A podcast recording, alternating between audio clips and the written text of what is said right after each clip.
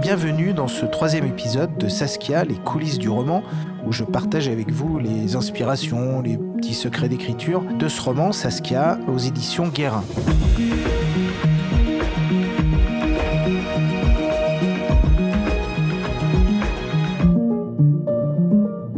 Alors pour cet euh, troisième épisode, je voulais évoquer la troisième partie du roman qui se passe en 2039. Alors, je ne vais pas euh, divulgacher euh, ni vous donner de détails sur les péripéties et sur le monde euh, où se déroule le roman, parce que c'est justement dans cette troisième partie où se précipitent et où se nouent les fils narratifs. Je vais simplement remonter aux sources de l'inspiration qui m'ont aidé à construire cet univers un peu particulier. Le premier roman qui est paru en 1972, donc il y a un tout petit peu plus de 50 ans, signé Arkady et Boris Strugatsky. Alors, ce sont euh, deux auteurs de science-fiction soviétiques, deux frères. Et le titre de leur roman, c'est Stalker, puisqu'il a été adapté au cinéma par euh, Andrei Tarkovsky sous ce titre-là. Mais le titre original, c'est Pique-nique au bord du chemin. Euh, il décrit, sans donner d'ailleurs beaucoup d'explications, on ne sait pas très bien ce qui se passe, il décrit une zone occupée par une forme de vie extraterrestre de façon éphémère et qui a laissé des traces de son passage sous forme d'artefacts et, d'événements euh, euh, biologiques et physiques euh, assez, surprenants, assez bizarres.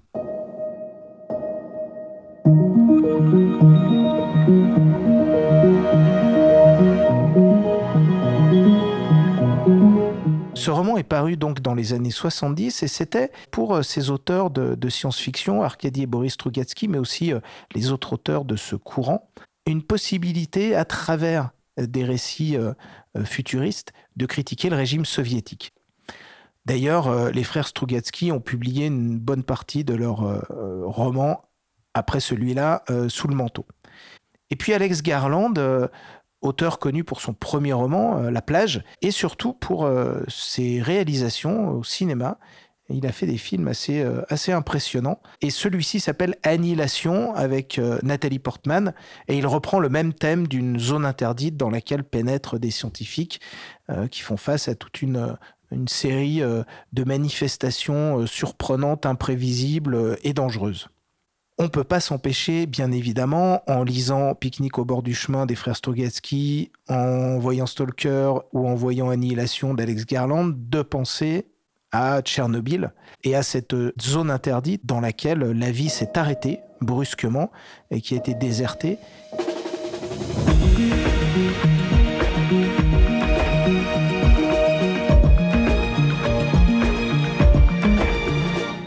Alors Pique-nique au, bord du chemin est, un petit roman qui est très drôle, très poétique, euh, très dur aussi, il parle évidemment euh, de la dictature, de la surveillance policière, de cette chape de plomb qui pèse sur, euh, sur les personnages comme sur euh, le pays des auteurs à l'époque. Et ils s'en sortent en naviguant là-dedans avec, avec pas mal d'humour. Et on ressent vraiment très bien l'enfermement. Ça m'a rappelé cette sensation d'enfermement puisque j'ai l'âge d'avoir connu la guerre froide, l'Allemagne de l'Ouest et l'Allemagne de l'Est. Je suis allé souvent en Allemagne euh, quand, euh, dans les années 80, j'avais un correspondant et je me souviens très bien de, cette, euh, de ces deux pays, en tout cas plutôt de ce pays coupé en deux, avec d'un côté la liberté occidentale et puis de l'autre ben, la possibilité de voyager. Tout le monde était espionné. Et tout ça, c'est sorti au grand jour au moment de la chute du mur en 89 et dans les années suivantes, où on a révélé l'étendue de la surveillance policière. Les voisins se surveillaient entre eux en Allemagne de l'Est le rôle tentaculaire euh, de l'astasie. Ce que fait la science-fiction euh, dans ce cas-là, c'est simplement de tirer les curseurs, c'est-à-dire d'aller encore un petit peu plus loin. On retrouve aussi dans ce roman euh, un monde pétrifié, un monde qui a été à un moment saisi, qui s'est arrêté, qui a été déserté, les habitants ont quitté du jour au lendemain les lieux, et on se retrouve avec un monde un peu laissé, laissé à l'abandon, laissé à lui-même, la nature est laissée à elle-même.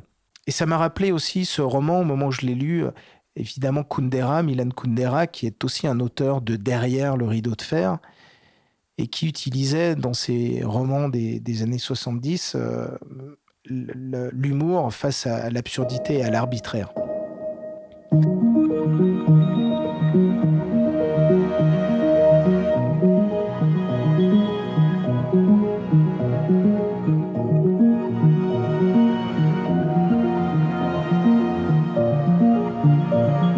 Ensemble de sensations qui est revenu à la lecture de, Pique-nique au bord du chemin et que j'ai voulu transposer euh, dans un Chamonix futuriste, dans cette, dans cette vallée euh, désertée en 2039 une ville euh, qui devient bah, une ville qui devient symbolique de l'état aussi des personnages.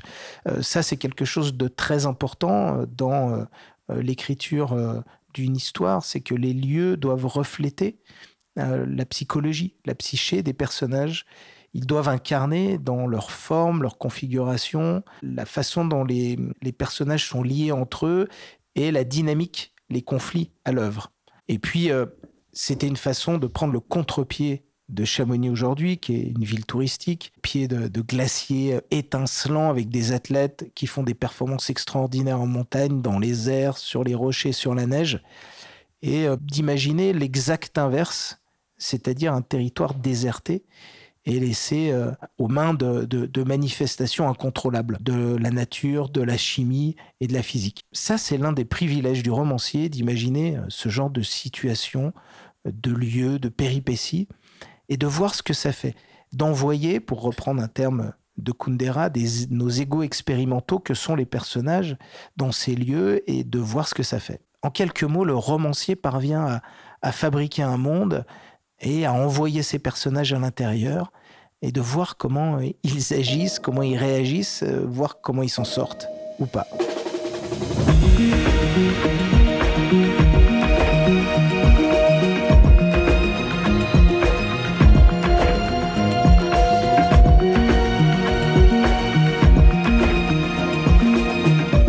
Dans le prochain épisode, nous découvrirons le texte fictif qui est au cœur du roman, le carnet d'ascension de l'Everest d'Irvine.